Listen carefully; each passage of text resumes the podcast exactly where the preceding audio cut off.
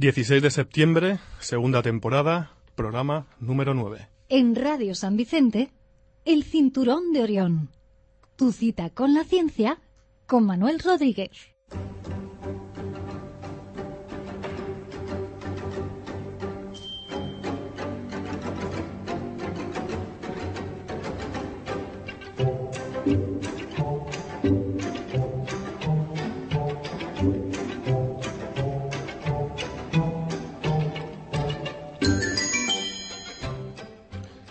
Muy buenas tardes amigos, una temporada más, el Cinturón de Orión llega hasta sus receptores de radio con el firme propósito de divulgar el conocimiento de las ciencias en nuestra provincia de Alicante y, es justo decirlo, de nuestro país, también a través de las nuevas tecnologías como Internet. Como todas las semanas, a partir de esta fecha, en estos 60 minutos de radio que a continuación les ofreceremos, Buscaremos hacer de la ciencia una materia sencilla, más asequible para el oyente y sobre todo una materia divertida y en algunas ocasiones intrigante e incluso apasionante. Una temporada más de radio eh, donde quienes hacemos el cinturón de Orión nos sentiremos eh, recompensados si tan solo por unos instantes eh, logramos despertar su curiosidad por las matemáticas, eh, la física, la química o la astronomía, ciencia que es nuestra pasión y como así esperamos, a partir de ahora también sea su pasión, la pasión de todos. Así que sin más, aquí comienza una nueva temporada de El Cinturón de Orión. David, ¿cómo estás? Muy buenas tardes, noches, Manuel. Tardes, noches, sí, a medida que avance... Está oscurillo ya en la calle. Sí, pues tardes, noches, está bien, es correcto, me parece muy bien.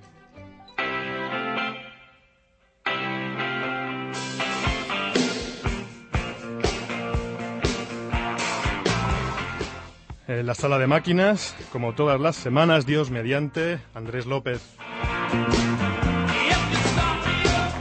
En la producción, con 10 cañones por banda, viento en popa y a toda vela, David Costa.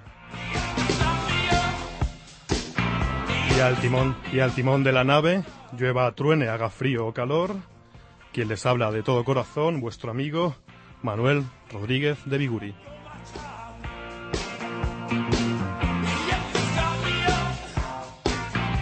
Nos abrochamos el cinturón de Orión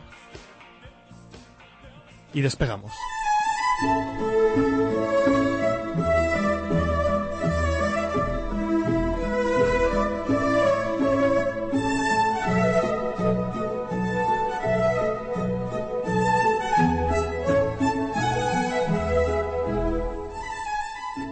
Vamos con el sumario. Para este primer programa de la temporada contamos en el estudio con eh, dos representantes de la Asociación Mineralógica y Paleontológica de San Vicente del Raspeig. Hablaremos con Antonio Ramos y Ángel Merino, secretario y presidente respectivamente. Eh, también eh, contaremos, como ya venía siendo habitual últimamente, en el Cinturón de Orión con las efemérides de la ciencia en este primer programa de la nueva temporada, el que hace nueve desde que comenzó la emisión de este, este programa de radio, repasaremos eh, también la actualidad científica. En Pasajes de la Ciencia dedicaremos unos minutos a recordar la figura de un gran científico español y seguramente el científico alicantino más reconocido a lo largo de nuestra historia. Hablaremos de Jorge Juan, un gran navegante y científico noveldense. Nuestro amigo y compañero David Costa, en su sección dedicada a la, experimentación científica, eh, siempre bajo un entorno seguro y controlado, eh, nos explicará cómo atraer un bote de refresco o repelerlo, no sé, ahora nos lo explicará, gracias al mágico poder que tienen los globos hinchables. Los globos de goma que hinchamos tienen un poder mágico oculto que, bueno, él eh, de aquí a unos minutos, a lo largo del programa, pues nos lo explicará. Y, eh, poco más, esto será en la sección Experimenta.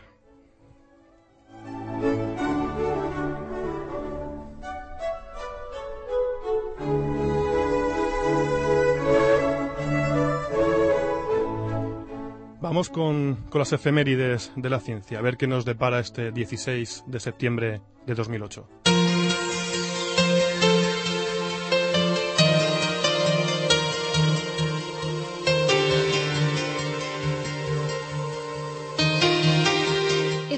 De la ciencia.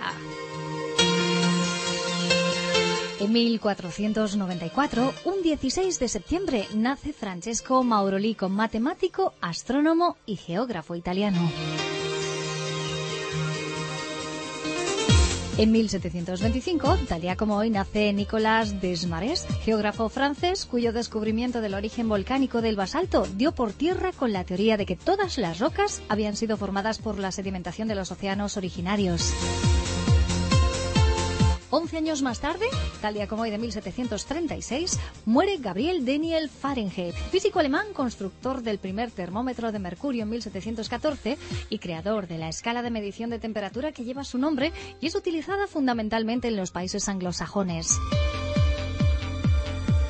Seguimos en el siglo XVIII, en 1796, tal día como hoy nace Jean-Baptiste Bolliot, médico francés e investigador que fue el primero en establecer clínicamente que el centro del habla está ubicado en los lóbulos anteriores del cerebro.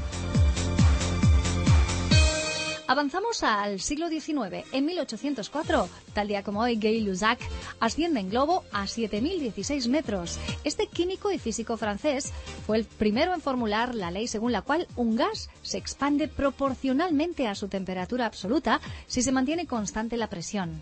Esta ley es conocida en la actualidad como ley de Charles. En 1835, tal día como hoy a bordo del barco HMS Beagle, el naturista inglés Charles Darwin, padre del darwinismo y de la teoría de la evolución de las especies, llega al archipiélago de las Galápago en su afán por estudiar las tortugas y aves de estas islas. En 1859, un 16 de septiembre, el explorador David Livingstone descubre el lago Nyasa en la África Austral.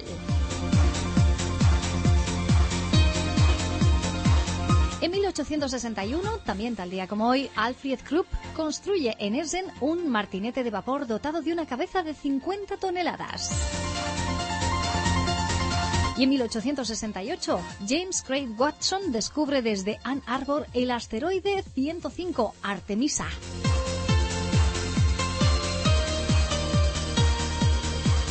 Ya en el siglo XX, tal día como hoy, un 16 de septiembre de 1947, el norteamericano John Cobb establece en el lago salado de Bonneville, en Utah, un nuevo récord mundial de velocidad al alcanzar la friolera de 643,386 kilómetros hora. Por último, en 1994, un 16 de septiembre, es declarado como Día Internacional de la Preservación de la Capa de Ozono. La Asamblea General de las Naciones Unidas proclamó este día en conmemoración a la firma del Protocolo de Montreal, que tuvo lugar ese mismo día, pero en el año 1977. La capa de ozono, un frágil estrato gaseoso, filtra la luz solar e impide que los efectos nocivos de la radiación ultravioleta se manifiesten en la superficie de la Tierra, con lo que contribuye a preservar la vida en el planeta.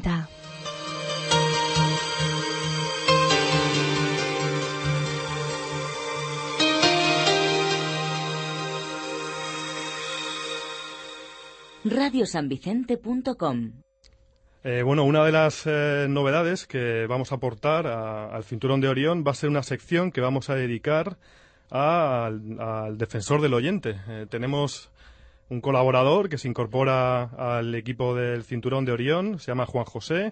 Juanjo, ¿estás ahí? Sí, aquí estamos. Buenas tardes. A la buena, ¿cómo estás? Pues aquí echando un ratillo. Bueno, pues eh, eh, bueno, cuéntanos, eh, ¿a qué te vas a dedicar en los minutillos de radio que vamos a tener a partir de ahora semanalmente contigo? Bueno, para tenerlo vigilado, de que habréis bien, de que no metáis mucho la pata diciendo alguna inconveniencia científica, en fin, ya se sabe, todas esas cosas.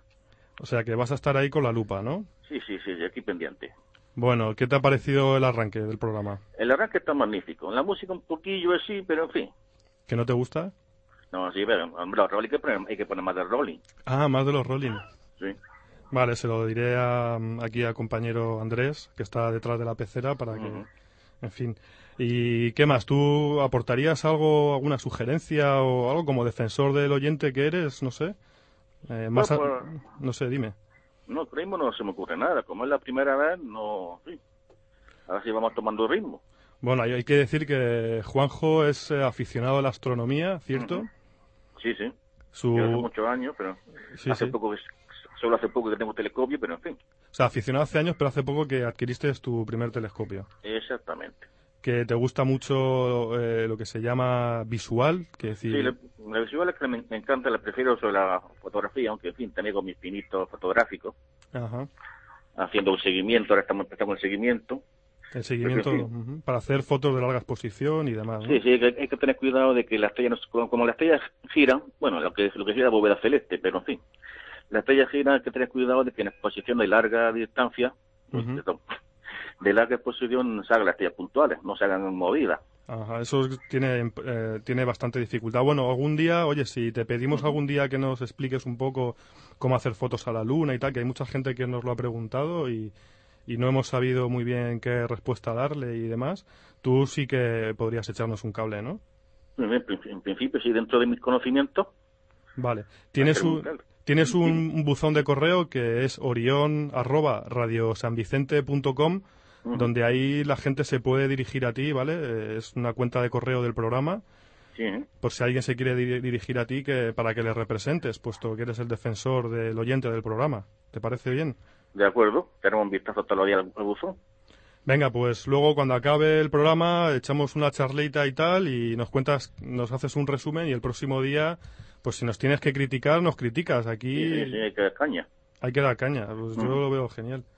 David, ¿quiere- ¿te, va a hablar Buenas, David? buenas tardes, Juanjo. Bu- Buenas tardes, David. Yo soy el que lleva la carga científica del programa. Uh, bueno. Te ha tocado soy el que hace los experimentos.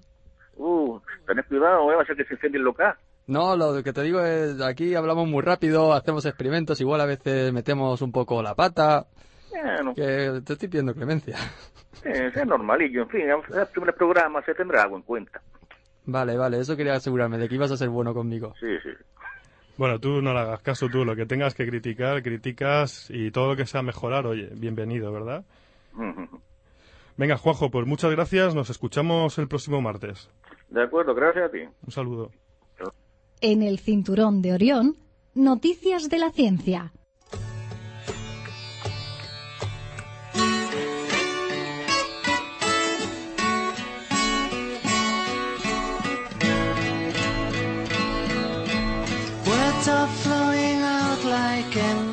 Bueno, para las- las- la sección de las noticias, eh, la temporada pasada tenían un formato un poco más formal, más, eh, más rígido, que era más titular noticia, titular noticia. Eh, estuvimos dándole vueltas este verano al asunto y decidimos cambiar un poco el estilo. Es una forma de darle un poco más de agilidad también a la sección. Y bueno, David, ¿cómo vamos a empezar hoy? Pues yo vengo a hablarte, voy a comentarte una noticia que me he traído, que me he sacado de, de una revista Debajo de la científica. manga. Debajo de la manga, no, últimamente no saco nada porque las llevo cortas. Bien. Y vengo a hablarte de unos microchips que se han inventado, unos microchips contra, contra la falsificación. Microchip contra la, fas- la falsificación, muy bien. ¿Qué Exacto, son unos microchips muy pequeñitos, muy pequeñitos. Para que la gente se haga una idea, si coges un boli y haces un punto, Ajá. es 10 veces más pequeño que ese punto, El microchip. el microchip, Vaya, un microchip 10 veces más pequeño que un punto de que podemos hacer hecho con un bolígrafo. Muy o sea, bien. las dimensiones exactas son 0,05 milímetros por 0,005 milímetros. ¿Y eso lo ha hecho el hombre? Sí, lo ha hecho un señor, lo ha hecho un señor. Se llama, a ver, lo tengo por aquí, pero no lo encuentro. Es un japonés Vale, eh, que trabaja para Itachi. ¿Y Trabaja- cómo nos defiende eso de las falsificaciones? Sí, ¿Cómo sí, no? espera, ya lo he encontrado. Misuo Usami. Iseo Usami, muy bien. Es un señor japonés. Eh, consiste, bueno, estos microchips funcionan si no, no les hace falta pilas ni nada. Es un pequeño circuito y una pequeña antena. Ujú. Entonces, dados a su pequeño tamaño, se, puede, se pueden embeber en papeles, en todo tipo de papeles, en papeles de papel, en papel moneda, papeles judiciales, cualquier cosa que sea eh, fácil de falsificar, sellos, Billetes, ¿no? sobre todo billetes, que es lo más Claro. importante. Y son, solo hace falta un, un detector de, de radiofrecuencias que emite una radiofrecuencia, la, vibra la antena y devuelve otra radiofrecuencia de 128 bits que al cálculo lo tengo por aquí son 10 elevado a 38 dígitos. 10 elevado a 38 Puede- dígitos. O sea, Divide- o sea, manda un código de 10 elevado a 38 dígitos. muchos Ima- dígitos, ¿no? Imagínate falsificar esos, esos códigos. Y eso Son podrá, billones de billones. podrá estar en disposición del, de, no sé, de los... Realmente ya está en disposición, solo falta que se comercialice en plan en plan que se pueda meter en los billetes y pero ya está, vamos, ya está ya ha desarrollado la investigación, ya existe. Aquí tengo una foto que no se la puedo enseñar a los oyentes, La podemos describir. pero se ve un tubito, un tubito pequeño, un Un vial tubo de ensayo, un un tubo ensayo, vial. es un vial, entra Un un, vial, mil- ajá. entra un mililitro de líquido Un mililitro. muy y bien. dentro hay un millón de microchips. Un millón de y microchips se de ve, estos. se ve un, un polvillo. Sí, se ve como si hubiera algo en suspensión, pequeñito, como si fuera arena quizá, ¿no? Sí, sí, pero es muy mucho más pequeño que el grano de la arena. Muy bien, muy bien. Pues es un, bueno, es un avance. Ya, yo, Es, es un super avance. Pues sí, porque yo no me imaginaba que algo nanoscópico, algo tan pequeño, Sí, es- ¿verdad? esto ahora los profesores podrán usarlos para evitar los cambiazos de los exámenes, si les apetece. Ya no tendrán que recortar los folios 3 milímetros para, para luego poner los dos juntos y ver si todos hemos usado los mismos folios en el examen. Ya directamente con unos cuantos microchips de estos por encima Muy bien. se puede utilizar. Yo tengo otra noticia. A ver, descríbemela.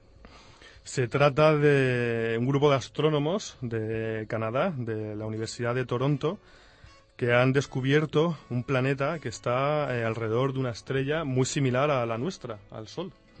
Fíjate, es eh, un planeta, eh, bueno, pues mm, que está girando alrededor de un- una estrella que es muy parecida al Sol. Eso puede eh, eh, da- albergar esperanza de que algún día encontremos un planeta que se parezca tanto a la Tierra como para contener vida en ella. Y si no tiene vida, que al menos sea habitable, ¿no? Eh, bueno, pues si no tiene vida ahora, quizá dentro de unos años sí que pueda tenerla, porque la Tierra, recordemos que no siempre tuvo vida. En cuanto vayamos allí, seguro que tiene vida. Yo sé que te va a gustar el nombre eh, de la estrella, no del planeta. La estrella se llama eh, 1RXS J160929.1-210524. Precioso. Así se llama el Sol. Precioso el nombre. Es- esta estrella que han descubierto los canadienses, que ni más ni menos se encuentra a 500 años luz eh, de la Tierra. Eso quiere decir que yendo a la velocidad de la luz, que es eh, mucho, Un poquito, como 300.000 kilómetros por segundo. 300.000 kilómetros por segundo, pues tardaríamos, yendo a esa velocidad, tardaríamos 500 años en llegar a, medio milenio. Bueno, pero hablando en años luz, está a la vuelta de la esquina, por Bueno, decirlo eso así. sí, eso, eso, eso sí que es cierto. Es curioso porque el, exoplaneta, que es como se llama este planeta que está mm, alejado, eh, ha sido fotografiado, además. Hay una, hay una, se ha capturado, se ha capturado su imagen reflejada por, por la estrella eh, que, que preside esa órbita planetaria. El planeta se encuentra a esa gran distancia que hemos dicho y, y está como a 330 veces eh, la distancia que existe entre la Tierra y el Sol. O sea, la, la distancia que hay entre la Tierra y el Sol, pues 330 veces, esa es la distancia en la que se encuentra el planeta. de su De- propia estrella. Exacto.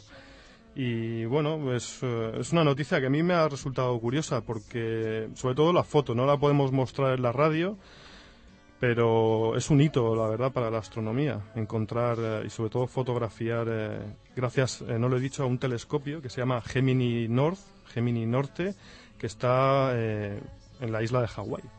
Pues nada, seguiremos este planeta a ver si algún día podemos hacer vacaciones allí. Muy bien, vamos a pasar a la siguiente sección. Nothing's gonna change my world. Allá donde estés, en internet, radiosanvicente.com. Bueno, estamos ya aquí, tenemos a nuestros dos invitados eh, de esta noche. Son Ángel Merino, que es presidente de la Asociación de Minerales de San Vicente del Raspeix. Muy buenas tardes, noches. Ángel. Hola, buenas tardes. Y tenemos también a Antonio García, que es secretario de, de la misma asociación. Hola, buenas tardes. Yo creo que ambos representan dos generaciones distintas de jóvenes aficionados a la mineralogía y a la ciencia también, ¿verdad? Ángel ya, Muy, muy distintas. ya atesora unos cuantos años en su haber, Unos cuantos años de diferencia. Pero totalmente compatibles. por supuesto, claro. Eh, y, y bueno, eh, la idea nuestra era un poco dar a conocer a nuestra audiencia eh, vuestra asociación, que mm, si no os importa, pues nos, expli- nos explicáis un poco qué antigüedad tiene, cuántos socios sois, más o menos. ¿Quién de los dos que rompe aquí, rompe el hielo? A ver. La asociación la, la crearon tres, tres amigos eh, hace seis años y, y pico. Vamos camino de siete. Concretamente Pedro López, José Ramón Pastor y Vicente Maruenda. Los tres fundadores. Los ¿no? tres fundadores de la asociación. Entonces se pusieron en contacto con el ayuntamiento y el entonces concejal de Cultura, eh, José Vicente Alaves, creo que es, pues les animó a que siguieran, tal, fueron captando socios y, y, bueno, y hasta ahora. Empezaron con una exposición, la primera muestra, que ya nosotros le llamamos muestra de minerales y fósiles, y em- este año hemos hecho la sexta. Ya va por la sexta. Y, y luego el segundo año de existencia hicieron la primera feria, que es lo que acaba de clausurarse este domingo. Y se, se ha clausurado la quinta feria. O sea, llevamos una muestra más que ferias. Hay una muestra más. ajá. Va por delante la muestra. La idea de crear esto pues fue pues porque tenían esta afición común y también pues para dar a conocer ¿eh? este mundo de, de la mineralogía y la paleontología que es fascinante y eh, bueno cómo lo hacemos pues salimos por ahí por el campo a darle cachiporrazos a las piedras Muy bien. para ver lo que sale. Hacemos exposiciones en algunos colegios e institutos. Hacemos esta, esta exposición anual en primavera y la feria en, en septiembre. También hacemos el primer domingo de cada mes, menos los meses de julio y agosto. Por hacemos un mercadillo aquí, aquí mismo, aquí en la avenida, delante del Aquí, justo al lado de la emisora que está en Justo la de aquí. Avenida de la Libertad. Eso, ¿no? Exacto. ¿Hacéis una exposición? No, no, no, es un mercadillo. Mercadillo. Medio de intercambio y tal. Entonces vienen chavalillos y, y- bueno, eh, estas son las actividades que, que tenemos, digamos, ya fijas. ¿eh? Hemos, hemos editado el año pasado una revista, que fue el número cero, y este año eh, ha salido, bueno, el año anterior. Y el pasado salió el número uno. Eh, el ayuntamiento nos apoya muchísimo. Tenemos un, la sede nuestra está en Pérez Galdós 36, en un piso del ayuntamiento. Ajá. Os ceden un- una Sí, estancia ahí, ¿no? Sí. Allí tenemos ya una pequeña exposición permanente de piedras que vamos obteniendo, pues bien, de las mismas salidas que hacemos, también de donaciones que hacen los, los que acuden a la feria. Bueno, ha dicho una exposición de piedras, pero no son piedras al uso. Bueno, yo les llamo piedras, pero Claro. son, son minerales, claro, es que en realidad son piedras, lo que pasa es que son piedras muy bonitas. Ya, ya, hay que hablar. Sí, sí, son minerales cristalizados. ¿eh? Ajá. Fin, más o menos esta es la... Andamos ya por cerca, o, o ya 60, 60 socios. Seremos ya. O sea que, Está bien, es una buena cifra. sí, hemos, hemos avanzado muchísimo y, y bueno, en ello estamos. A mí me, me ha resultado atractiva vuestra asociación mm, porque en la ciencia es muy difícil encontrar aficionados a la ciencia. Yo creo que el otro día, cuando estuve con vosotros en, en el centro social viendo vuestra feria, os comentaba que no se puede, o es muy difícil ser aficionado, por ejemplo, a la física cuántica. Que sí, eh, puede ser uno aficionado a la lectura y leer mucho sobre teoría cuántica, o por decir una ciencia así eh, más puntera, ¿no? Sin morir en el intento. Sin morir en el intento, efectivamente. Nuestro amigo, nuestro compañero David es aficionado a la nanociencia, que, pero bueno, es que él es la excepción quizá, yo no sé. Es increíble. Y, y me resultó muy agradable estar con vosotros el otro día porque mm, no me imaginé que la mineralogía y la paleontología pudiera eh, atraer a tanta gente como, porque 60 personas parece que son pocas, pero realmente yo creo que son muchas. Y, y más en, en nuestra tierra, que es una tierra más dada al turismo y al, al- al ocio, a los parques temáticos, que todo eso que está muy bien, pero también hay que eh, hablar del conocimiento. Yo quería preguntaros, la gente cuando se acerca a vosotros, ¿qué es lo primero que busca o qué es lo primero que quiere saber? Bueno, pues eh, el ejemplo está en mí, por ejemplo, de la, la forma que descubrí esta asociación fue acercarme un domingo eh, en el antiguo emplazamiento del mercadillo. Y bueno, de hecho se lo pregunté a Ángel, no lo conocía, y, le pregunté que, que quiénes eran y, y qué vendían o cómo, de qué forma estaban asociados. O, y entonces me, me propuso la idea, me, me dijo más o menos cómo hacerse socio y nada, estoy encantado desde, desde aquel momento. ¿Qué es lo que más te atrayó a bote pronto?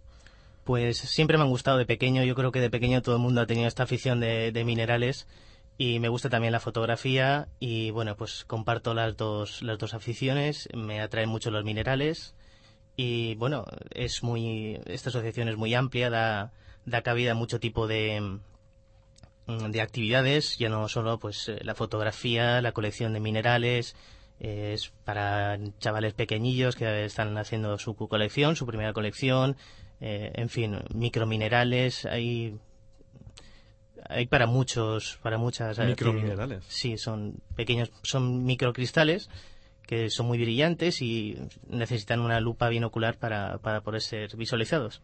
Y hay asociaciones, de hecho, que, Aquí tiene que hablar David, porque lo Sí. micro y lo nano... Él le va, él le va a gustar lo de los... Eh, sales al campo con una lupa y te pones a buscar. eh, no exactamente. Claro, vale, explícamelo. Claro. Normalmente ya cuando vas a, a un sitio que sabes de que, que salen cierto tipo de minerales, pues ya vas más o menos buscando pues cierto tipo de brillos o a, a simple vista lo que un- lo, único que ves son brillos una suelta. pequeña entonces después ya hay lupas de mano también que, que amplían bastante y que y que puedes verlo a simple vista a ver si te interesa o no te interesa y- Y yo siempre he tenido una pregunta. Es, yo voy mucho al campo. Vivo cerca del campo, paseo mucho por el campo. ¿Cómo puedo distinguir una piedra de un mineral? Es decir, a simple vista. Eh, por colores, por texturas cristalográficas. Es decir, porque muchas veces que andamos por el campo y posiblemente estemos viendo minerales. Seguro. Y no solo piedras, que Bueno, no- de, como de has hecho, llamado tú. de hecho, casi todas las piedras están compuestas de minerales. Es Claro. decir, es raro la- una piedra, un pedrusco vulgar, que no tenga algún mineral ¿eh? en, su, en su cuerpo, ¿no? A veces están dentro, formando una cavidad, que la han cubierto. Esto Eso ocurre- lo llamáis huevos, ¿no? No, las ¿no? geodas, Geodas. geodas, sí. Entonces, eh, por ejemplo, esto, Sí, aquí es-. ¿ves? Esto, esto es lo que era la piedra esta. Para los oyentes hay que decirles Esto, para es, que, esto es una celestina. que han traído dos muestras de, Esto es una de sus celestina colecciones de, Madagascar, de color azul, azul celeste, muy bonito. Pero esto en su origen era un pedrusco enorme con este aspecto. Sí, que aparentemente parece la típica piedra de campo de, Claro, entonces de esto lo- 400 gramos. Se parte y a lo mejor salieron, pues no sé, 10 o 15 trozos de esto. Pero esto es fácil de encontrar, es decir, yo voy al campo, veo una piedra grande, cojo un mazo y tengo posibilidad, o hay que ir a, por ejemplo, tenéis zonas específicas donde ir a buscar, se saben en Alicante sitios. Sí, normalmente, pues ya de, pues, pues de unos a otros se van pasando la- las ubicaciones de donde hay yacimiento de... de Lo digo para dar una pista, porque cuando vayamos al campo decir, ah, pues eh, si vas paseando por Agos, digo, a lo mejor puedes encontrar hierros, minerales de hierros o minerales de cobre o... Lo mejor es, eh, yo creo, David, eh, es eh, recurrir a, a, la, a la experiencia de ellos. eh, Nada, te, te apuntas a la asociación y te vienes con nosotros. Porque yo no, no creo que en antena además te vayan, te vayan a decir dónde están los yacimientos. Bueno, pero, por ejemplo, yo no lo diría. vamos. Bueno, no creas que se encuentran tan fácilmente ¿eh? y cada vez se encuentra menos. Porque hay mucha afición a esto y son muchos años la gente yendo a los sitios y donde salía hace años a lo mejor cristales estupendos de, no sé, de Celestina, pues a lo mejor no, no, no hay ni rastro, ¿no? Pero, pero yo, yo lo- lo digo por bien, es decir, por saber si en San Vicente es una zona pues propensa a encontrar minerales, para que la gente tenga curiosidad cuando sale, pues aquí que la gente tiene muchos campos y salgan a pasear, pues que miren un poco más al suelo. Igual que decimos que miren al cielo para que vean Sí, las sí. estrellas. Cuando hablamos de astronomía, pues cuando hablamos de minerales, que miren un poco al suelo y se preocupen de, de lo que pisan, que posiblemente puedan encontrar un, una geoda maravillosa como la que tú tienes aquí. Me, me extraña. Bueno, casualidades Esta- las hay. Esta tendríamos que ir a Madagascar. A Madagascar. buscarla. Bueno, pues algo para. Algo allí sé que hay, sé que hay. Allí. Pues yo estoy dispuesto a ir, ¿eh? vamos. Hablaremos Bueno. con el ayuntamiento. Eh, En este punto, el- en la página web tenemos eh, en, la, en la página de inicio que Vicente Maruenda, que es un compañero y socio y fundador, pues descubrió aquí en San Vicente la, la florita. La En- fluorita. Mm, Quiero, si no recuerdo mal, en el 2002. Está en la página web. Se, en, vamos, es la- el, el primer emplazamiento aquí en San Vicente donde se... Que no, no se había encontrado hasta No, entonces. todavía no. Ni se, ni se ha vuelto a encontrar. Ni creo se ha vuelto a ¿No? encontrar. ¿Tú tienes noticia de que haya vuelto a salir algún No, cristal? no tengo es muy raro. Cuando vemos exposiciones de minerales, colecciones, nos llama mucho la atención las formas, los brillos, los colores. Pero minerales eh, no hace falta tampoco recurrir a las exposiciones, es decir, que los encontramos en casa, ¿no? Por, supuesto, ejemplo, sí. Las la gemas, ¿no? En la vida cotidiana. ¿En casa qué quieres decir? Pues en los joyeros de las señoras, por ejemplo. Ah, pues sí, también, claro, claro, claro. Eso son piedras también. En la, en la ¿Y sal qué de mesa, piedras, no? ¿sabes? En la sal de mesa, en el granito de la cocina, Claro, en, claro, en claro. todo. eh, En el piso, en el suelo, claro. La mineralogía ahí está, está implantada, vamos, en nuestra vida cotidiana de un hecho tan evidente que a veces ni nos damos cuenta. El granito, además. El granito, por Me ejemplo. acuerdo que mi profesor de geología, de geología me decía cuarzo, feldespato y mica. Mica. Me decía los tres minerales forman sí. el granito. Muy bien. Y eh, contadnos un poco qué tipo de, de actividades hacéis a lo largo del año, para por si alguien se quiere apuntar un día a una excursión que hacéis, dónde vais. Bueno, nosotros nos reunimos en la sede esa que te he dicho, todos los viernes. ¿Puedes repetir la, la sede? por Sí, si Pérez alguien... Galdós 36, Pérez Galdós, 36. primero derecha. Primero derecha. Voy a apuntar aquí, Eso por si me acerco un día, que no he ido. Entonces, 36, primero sí. derecha. Allí los viernes por la tarde, a partir de las pues, 6, 7, estaremos, estamos. Muy bien. ¿eh? estamos. Y allí es donde hablamos de la próxima salida, normalmente, y la, se programa un poquito, ¿no? Luego se publica en la página web y el que está interesado, pues solamente tiene que, que preguntar y, y quedar con nosotros. ¿sabes? ¿Tenéis algún teléfono de contacto ahí? Mm, Sí, allí tenemos. hay- Lo que pasa es que, claro, eh, como está en la sede, pues no. La disponibilidad de ese claro, teléfono. Tendría claro. que coincidir con, con la hora en que estemos allí. Bueno, pero como habéis dicho, tenéis una página web, Sí, ¿verdad? eso es lo que te iba a sí, comentar. Pues, que si nos la- repites la página web y Venga, si sí, tienes un yo- correo electrónico donde se pueda enviar para que la gente contacte En la, con en la vosotros. página web hay, hay un montón de información, hay cerca de 3.000 fotos, eh, información de contacto. 3.000 fotos. Sí, Jolín. sí, sí. Son unas cuantas, ¿eh? sí. Dinos Claro, la sí. dirección, venga, que yo tengo ganas de entrar. Es www. Mira, voy a aprovechar además que en nuestros maravillosos estudios que tenemos aquí en Radio San Vicente contamos con un ordenador en, Mm. en el estudio para mirarlo, oye. Son www.ampsvr.org. Sí, sí. Son las siglas de nuestra asociación. Entiendo que es Asociación Mineralógica Palenteo, pale- uy, nunca lo digo bien, paleo- Paleontológica de San Vicente del RG, Raspeig.org. ORG. Eso quiere decir que además eh, no tenéis ánimo de lucro, No. porque es una ORG, entiendo, ¿no? Que cuando Mm. es ORG, Andamos siempre pelados. sí, quizás sea por no tener ánimo de lucro, ¿no? ¿Cuesta algo ser socio de vuestra 30 asociación? euros anuales. 30 euros, ah, vamos, un- una miseria, ¿no? Además, si eres estudiante, eh, 10 solo e- cuesta 10. 10 euros. ¿Y con eso qué se sufra, qué, os- qué sufragáis? Eh, ¿Desplazamientos en autobús, entradas a museos, como No, con eso sufragamos pues eh, el teléfono? una parte mínima de los gastos de, de mantenimiento de, de la Claro. asociación, porque la parte más importante eh, entra dentro de la subvención que nos da el ayuntamiento todos los años, eh, en, en base a las posibilidades eh, presupuestarias y todo este jaleo, ¿no? Entonces, con esta subvención, no, pues eh, pagamos la revista, pagamos la organización de, de la feria y de la muestra y, y, más o menos, Sí, más o menos. más o eso. menos Hombre, tampoco 30 euros, no sé. Y ahora, y ahora que estamos hablando de dinero, ya sabemos que los diamantes, las gemas, todo eso pues, tienen un precio bastante baratísimos, baratísimo. baratísimos. Por ejemplo, eh, los minerales que se venden en una exposición como el mercadillo que montáis los primeros domingos de cada mes, o la que se clausuró anteayer. o la que se clausuró antes de ayer. Son Eh, cosas muy diferentes, ¿eh? En el mercadillo traemos, pues, de nuestras casas traemos, pues, piedras que hemos cogido por ahí, algunas que hemos comprado, lotes, en pequeñas cosas. En esta feria se ven ya piezas de, de categoría, ¿no? De categoría. De categoría. ¿Y cómo se, qué cómo se define la categoría? ¿Por la estructura, la belleza del mineral? Eh, si es- tamaño, la belleza, el mineral en sí mismo, que hay minerales que son muy raros también y difíciles de, de localizar o de encontrar y en fin eh, y, la- y sobre todo la belleza estética que, que es que tengan. la, la forma poliédrica que tiene. sí sí hay minerales que, que son masivos y no te dicen gran cosa no tienen Son amorfos, por decir. Sí, son piedras que, que masivo decimos cuando no está cristalizado ¿no? y ese mismo, mineral cristalizado puede tener una belleza impresionante no Ujú. pues en eso está Por ejemplo, Tony ha traído ha traído por aquí un trocito el famoso jacinto de Compostela. jacinto, que es, que es un cuarzo rojo, ¿no? es un cuarzo Sí. eh, eh, hematoideo. Hematoideo. sí. Bueno, rojo. Yo que Sí. yo so- solo me sé los colores del arco iris, lo siento. Bueno, al fin y al cabo, el- eh, la palabra hematoideo viene del, de, latín, matos, de matos. Del griego que significa sangre, o sea que los oyentes se pueden hacer una idea del color, de- Color sangre. del jacinto de Compostela, sí. Yo lo- lo decía que yo recuerdo cuando iba al colegio que el campo de fútbol era de tierra y entonces no había ni césped artificial ni nada. Y mientras los compañeros pegaban patadas al balón, que estaba muy bien, yo me entretenía en una esquina mm, haciendo como, como si recogiera pepitas de, de oro, pero cogiendo Cuarcillos de estos. ¿no? cuarcillos de, de- sí, jacintos de, de estante Pues Compostela. Eso se da mucho en zonas donde hay yeso. Para- yeso. Para los yeso, oyentes, ¿no? los oyentes que no lo pueden ver, pues no sé, imaginar una pirámide de seis lados, pues Sí, es un prisma que termina en, do- en dos pirámides. En dos pirámides. ¿eh? Y- Eso y se llama estos- biterminado. Hay otros que están solo por un lado. una bipirámide hexagonal. Yo lo llamo así, pero Sí.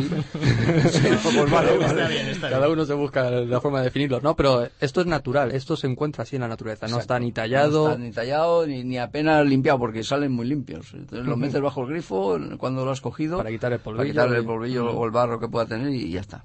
Y Otros no, otros hay que van con unas costras y unas historias sí. y entonces hay que hacerle algún tratamiento. ¿no? Para conocer un poco nuestra nuestra provincia, ¿qué minerales suelen ser los, los que más abundan en, en, Alicante o en el término municipal de aquí de San Vicente? Un poquito, es pregunta de examen casi, ¿no? Sí. No sé, bueno, pero- aquí en el, en el término de San Vicente eh, se da mucho también, se da con el jacinto y, y, la, ce- y creo que la celestina y la florita son los que los que más se dan, vamos, los eso también depende de, de los poco, ¿eh? Sí, de Florita ya te comento, si, si no lo llega a descubrir nuestro compañero, pues oye, no habría, no habría constancia de Pero eso. habéis encontrado una. Sí, unas- uno- unos cuantos ejemplares, sí, es- Vale, es, es poco abundante. Digo, Salió sea- también algo, indicios en las obras estas de la autopista, esta que, que está abierta ya al tráfico, ¿no? esta que tienes La circunvalación, sí. El, el movimiento de tierras que hubo ahí y tal, salió algunos indicios de florita también, O sea que mezclada con calcita. Que no, que no fue que alguien cogió una florita que tenía en casa, la tiró al campo. y dijo, ya hay florita en San Vicente. no, no. También hay mucho por aquí yeso, hay yesos preciosos. ¿Eh? Ah, mira, el yeso tiene su hay, activo hay yesos que tienen una cristalización que es de, de, de, de chapó, ¿no? de, chapó, de, quitarse de escaparate. Sí, en las canteras que hay en- yendo a Gos, por ejemplo, Sí. y también las que hay en Alcoraya, Ujú. suelen salir en grietas, en grietas, cuando hay voladuras y cosas así, pues en grietas suelen aparecer. Bueno, y también sois pale- paleontólogos. Sí, eso quería yo también Bueno, comentar. a mí que me Porque estamos, estamos Yo- yo no hablando todo Sí, el rato de minerales. Pero de los cadáveres no, no. No, los pero fósiles, los fósiles. ¿no? son fósiles, pero que los encontráis a través de a la vez que Eso está mucho más difícil aún que, que el mineral, porque está muy restringido. ¿eh? Entonces, el fósil es un tema muy delicado. Eh, hay yacimientos que, vamos, totalmente prohibido eh, ni pisarlos, ¿no? También está en función de lo que cojas. ¿ves? Si coges un ericillo que está todo desfigurado, pues no, no creo que pase nada, ¿no? Pero hay, hay fósiles que, que no, no se pueden coger. No se pueden coger. Y si son vertebrados, eso ya es... es delito. Sí, sí, delito, sí, sí. Pero- La es- obligación es la de comunicarlo a la autoridad, supongo que en este caso será la Seprona, ¿no? O a la Guardia Civil. Exactamente. Bueno, si te lo encuentras, quieres decir. Sí. Ya. Es que suelen aparecer en, en yacimientos, eh, en zonas concretas, ¿no? Y esas zonas son las que suele estar más acotado el tema, ¿no? Por aquí salen algunos erizos y cosas así por los montes de, de, de las cercanías, de Busot y todo esto, ¿no? Pero de poca, de poca calidad. Pero todo esto viene a partir de buscar minerales, ya ampliáis el rango, es decir, ya como ya que estáis No, buscando, hay- no, podéis, podéis hay- llegar a encontrar, Hay una parte de la, de la asociación que, que son, como yo les digo, o les decimos los fosileros, que solamente eh, su afición es los fósiles. Hay alguno que tiene las dos, ¿no? Ajá. Pero hay, hay varios socios que solamente van a- al fósil. Y estáis a buenas entre todos. ¿eh? Muy a, muy a buenas, muy a Ah, digo, no sea que encuentre una geoda como esa y diga, "Pues como yo no soy, yo soy de fósiles, la escondo para que no la encuentren los compañeros. Yo creo que hay cosas que, que- que son que da igual la- su, su, su gracia la aprecia cualquiera, ¿no? Que decir su, su, supuesto. cualidad ¿no? se aprecia, vamos. Yo estuve viendo en, en, la, en la feria que habéis que ha concluido ahora este domingo, estuve viendo unos fósiles que la verdad es que me Sí. sorprendieron. Había, Había un un- dinosaurio pequeñito, así. Sí, Pero cierto. casi entero, le faltaban unas costillas nada más. Sí, sí, sí, el resto pero- estaba entero, entero, entero. y, fósiles de roca también bueno, había supongo uno- que este hombre que, que lo tenía en venta, pues eso lo tendrá documentado perfectamente y es, es todo todo legal, ¿no? Porque, porque si no, no se puede. No, claro. Pues sí. Y bueno, contanos un poco las próximas actividades que vayáis a organizar por si alguien se anima y dice, me voy a ir con esta gente que seguro que aprendo mucho de ellos. El sábado nos vamos a Lorca a buscar azufre. A Lorca a buscar azufre. Sí. Para... Es que, ¿sabes qué pasa? Que una de las actividades que tenemos en, en mente ahora... Cuéntaselo tú, Tony. Venga, Tony. Eh, esta, esta asociación, pues eh, lo que queremos es divulgar la, la ciencia, nuestra ciencia, la que la de la nuestra, nuestra asociación. Y bueno, estamos trabajando bastante con colegios y con niños de varias edades, pues para, para promover este tipo de, a un nivel muy básico, por supuesto, este, este tipo de ciencia, ¿no? La mineralogía y paleontología. Una de las actividades que, que ya hemos realizado es eh, pues darles una pequeña charla con, con motivo de las muestras y tal. Venían a visitarnos colegios y los niños encantados preguntando por qué tenían ese color, por qué tenían esa forma y estaban encantadísimos. Después se les regaló un mineral y vamos, eh, más ilusionados imposible. Después eh, otro socio de la otro socio nuestro eh, va a hacer está haciendo ahora un proyecto piloto ya lo estamos eh, realizando que es hacer una, especie de concurso para, para ciertas edades de minerales, donde él eh, expone unos, unos minerales, pone sus nombres, y después hace un concurso a los, a los chavales, y si aciertan cierto tipo de preguntas, pues se les regala un- una pequeña colección de minerales, que ya hemos con nueve minerales, que está muy bien, de, de muchos tipos de, de clases, y, y bueno, de difundir de esta forma, pues eh, darles unas pequeñas charlas y y un poco iniciar a, a algo tan cotidiano como, como puede ser, pues eso ya. Sobre todo a los, ni- a los niños, que son el, el futuro de, Por supuesto, de, por supuesto. de la sociedad. ¿no? Les encanta. A los chavalillos pequeños les gustan mucho las, Los iba a decir otra vez las piedras. Es que es una, una manía. Es una deformación Sí, profesional, sí. ¿no? Es verdad, les encanta, les encanta. Eh, muy bien.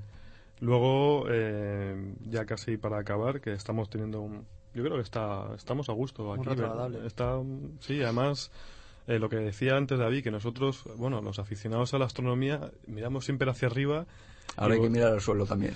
No te creas, ¿eh? también miramos mucho al suelo. ¿Ah, sí? Porque cuando llevas un rato mirando hacia arriba, la mejor forma de que la espalda Vuelva a su recupere- sitio. vuelva a su sitio es mirando un rato hacia abajo. Bueno, oye. de todas maneras tampoco hay problema, porque para ver las estrellas hay que esperarse que sea de noche y para buscar minerales creo que mejor ir de día. Exacto. Sí, Sí, eso sí Así que es cierto, eso sí que es cierto.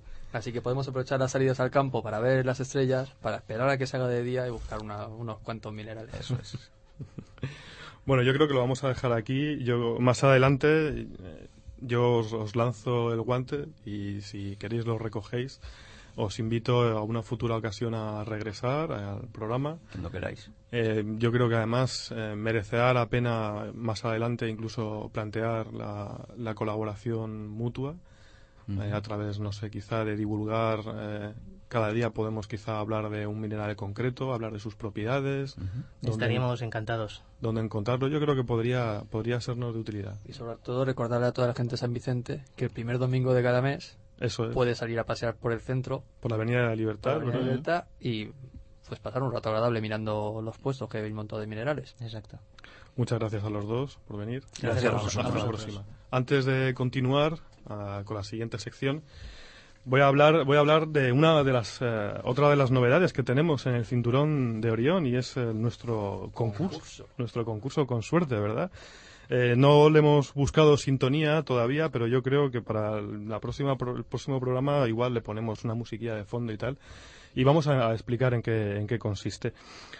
Se trata de un, un concurso eh, en el que eh, les proponemos unas preguntas que vamos a formular semanalmente y quienes nos den la respuesta correcta eh, va a conseguir eh, un, el primero que la, que la- porque puede ser- puede darse el caso de que tengamos varias respuestas acertadas el primero que nos eh, conteste El más rápido. El email- más rápido. El email que llegue más rápido el correo electrónico que nos llegue más rápido a orion@radiosanvicente.com ganará un cargador eh, solar Eh, ¿que ¿En qué consiste, David? ¿Un cargador solar como es? Pues es un cargador que tiene el tamaño más o menos de una mano.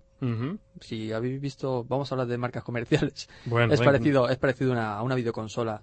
La de- Nintendo DS, por Nintendo ejemplo. DS, por ejemplo, un poco más fino y tiene unas placas solares Ajá. y unos convertidores. Tiene un cable USB con convertidores para distintos terminales y Ujú. puedes pues recargar tu móvil, eh, El iPod, el iPod, el, el MP3, el MP3, todo. el MP4 que también. También, hasta creo que llega a 55. Ah, no sé. Eh, no Ah, lo digas porque no lo digas porque igual puede ser la pregunta. puede Igual ser la de puede la, ser- la de la semana que viene. Vamos, vamos a dejar las características muy técnicas por si acaso es la pregunta. Eso de- es. de la De semana. momento hay que decir que este concurso es posible gracias a una empresa que además está en San Vicente, que se llama 8solar.com, 8 con número, eh, 3w.8solar.com, que es una empresa joven e incipiente que está trabajando muy bien en la implantación de energía solar, tanto en hogares como en industrias. Se encuentran en San Vicente del Raspeto, no voy a decir dónde de momento. Por si acaso la pregunta. Por si acaso la pregunta dentro de tres semanas, vamos acumulando. Y la pregunta para esta primera semana, que tendrán que contestarnos al correo electrónico, es ¿cuántas gamas de productos eh, ofrece 8solar.com en su tienda online? ¿De acuerdo? Repito la pregunta. ¿Cuántas gamas de productos ofrece 8solar.com en su tienda online? No vale que me digan 5, 10, eh, una. No, me tienen que decir cuántas y además eh, nos tienen que decir el nombre de cada gama de, de Claro, distintos claro, no vale mandar un número al azar. No, claro. Queremos que queremos comprobar que han entrado en la página web, han Y además, visto. yo le invito a todo el mundo que entre porque tiene unos Sí. gadgets, o sea, tiene unos inventos, unas Gadgets, sí. novedades tecnológicas muy, Muy curiosas, ¿no? muy curiosas, porque vamos, Bueno, pues entre ellas hay que decir que está este el ca- cargador el solar, cargador solar que, que, nos- regalamos aquí en que lo regalamos, eh, ya os digo, gentilmente gracias a 8solar.com, que es el que patrocina nuestro concurso. Eh, muy bien, vamos a continuar con el programa. Pasamos ahora a los pasajes de la ciencia. En el cinturón de Orión.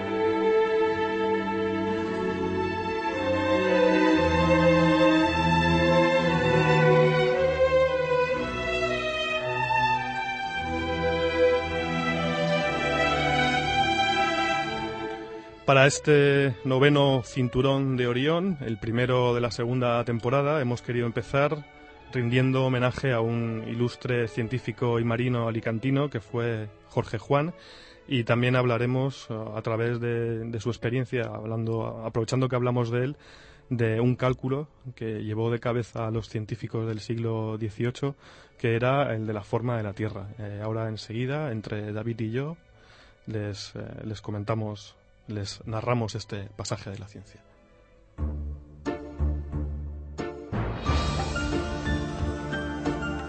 Nos encontramos en el siglo XVIII y el planeta Tierra aún, es- aún esconde muchos misterios acerca de su forma.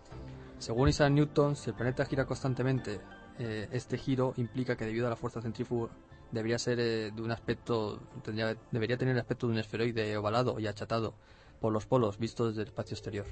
Es decir, que si nuestro planeta mm, Tierra gira, debería estar achatado por, por los polos, ¿no? Por los polos. Tener forma, como siempre se ha dicho, de manzana, ¿verdad?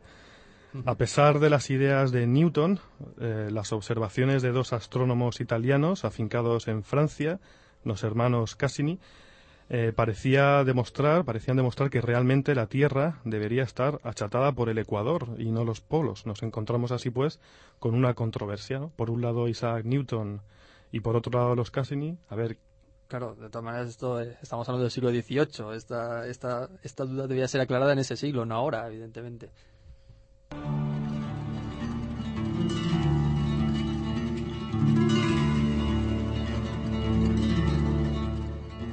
Para empezar a buscar una solución a este problema, los científicos de entonces, los geógrafos y geodas del siglo XVIII, se valieron de un sencillo pero efectivo y útil instrumento que hoy en día ha quedado relegado a las exposiciones de los museos de la ciencia. Hablamos del péndulo, entre otras cosas. Para explicar cómo funciona el péndulo, eh, sabemos que un péndulo oscila de un lado a otro y tarda un tiempo en ir y volver al mismo punto. Eh, en otras palabras, es hacer un ciclo completo. Eh, a este tiempo se llama periodo del péndulo. Eh, pues bien, si se hacen correctamente las respectivas ecuaciones, se observa que dicho periodo depende de la constante g, que es la, constante gravitacional, que es la aceleración, de la, la aceleración de la gravedad, en el punto donde, esté, donde se esté midiendo, donde esté situado el péndulo. Muy bien. De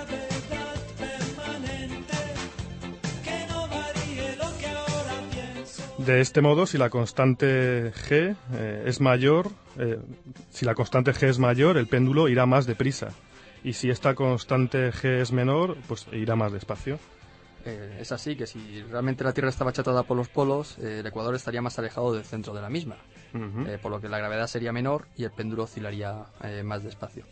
Pero claro, eso es lo que decía la ley de la gravitación universal. Pero lo importante en este caso era saber si los hermanos Cassini tenían razón o por el contrario era el inglés eh, Sir Isaac Newton el que estaba en lo cierto.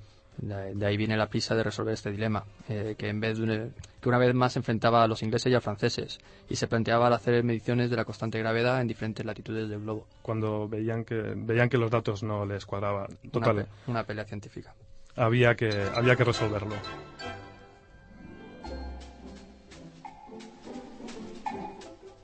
Para solucionar el dilema hacía falta algo más que un péndulo, así que, a petición de la Real Academia de las Ciencias de París, partieron dos expediciones a distantes puntos de la superficie de la Tierra. Una se marchó a Sudamérica, iba capitaneada por eh, la Condamine, y la otra eh, marchó a Laponia, ni más ni menos, con Maupertius eh, al frente. Ambos expedicionarios fueron acompañados por científicos muy notables, como el matemático Clairaut o el astrónomo sueco Anders Celsius. Algo conocido Celsius, ¿verdad? Por sus grados, además. Por sí. En España en ese momento eh, estaba reinando Felipe V, que estaba entusiasmado con este reto, y mandó a dos jóvenes científicos de la época, que los tenía él en, nómina en corte, por decirlo así, que era Antonio de Ulloa y Jorge Juan, que es el protagonista de, este pasaje. Ellos fueron los encargados eh, de medir eh, un grado del meridiano terrestre sobre la línea ecuatorial en América del Sur, eh, mediante complejas triangulaciones. Concretamente, fueron a la Real Audiencia de Quito, lo que hoy sería Ecuador, territorio que por aquel entonces estaba bajo el dominio de la corona española. Eh, los franceses se quedaron asombrados por la corta edad que tenían los científicos españoles. Cabe recordar que con 19 y 21 años que tenían respectivamente eh, Ulloa, y Jorge Juan, que ahora mismo a estas edades estamos en la universidad empezando prácticamente. Pues ahí estaban nuestros españolitos eh, batiéndose el cobre entre franceses e ingleses. Y ahora te digo yo, ¿quién era Jorge Juan Manuel? Eso es, ¿quién era Jorge Juan?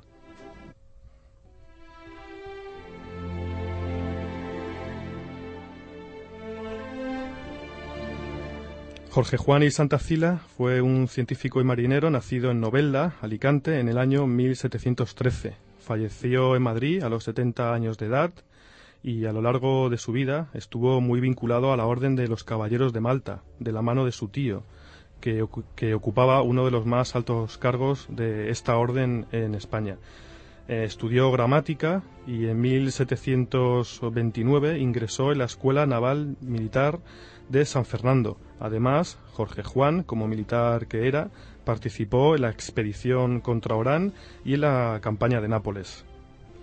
Jorge Juan permaneció 19 años en América, estudiando la organización de aquellos territorios y, por encargo de la corona, tras resolver el dilema de la forma de la Tierra, eh, a petición real de la Academia de las Ciencias eh, de París, se quedó allí. Se quedó allí, esos 19 años. Eh, a su regreso de América, Fernando VI lo ascendió a capitán de navío.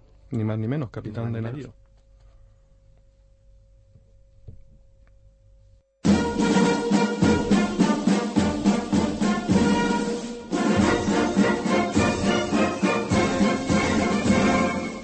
Consciente de lo anticuada que estaba quedándose la Armada Española, el marqués de la Ensenada encargó a Jorge Juan que viajara a Inglaterra para conocer las nuevas técnicas navales que por aquel entonces se estaban poniendo en práctica.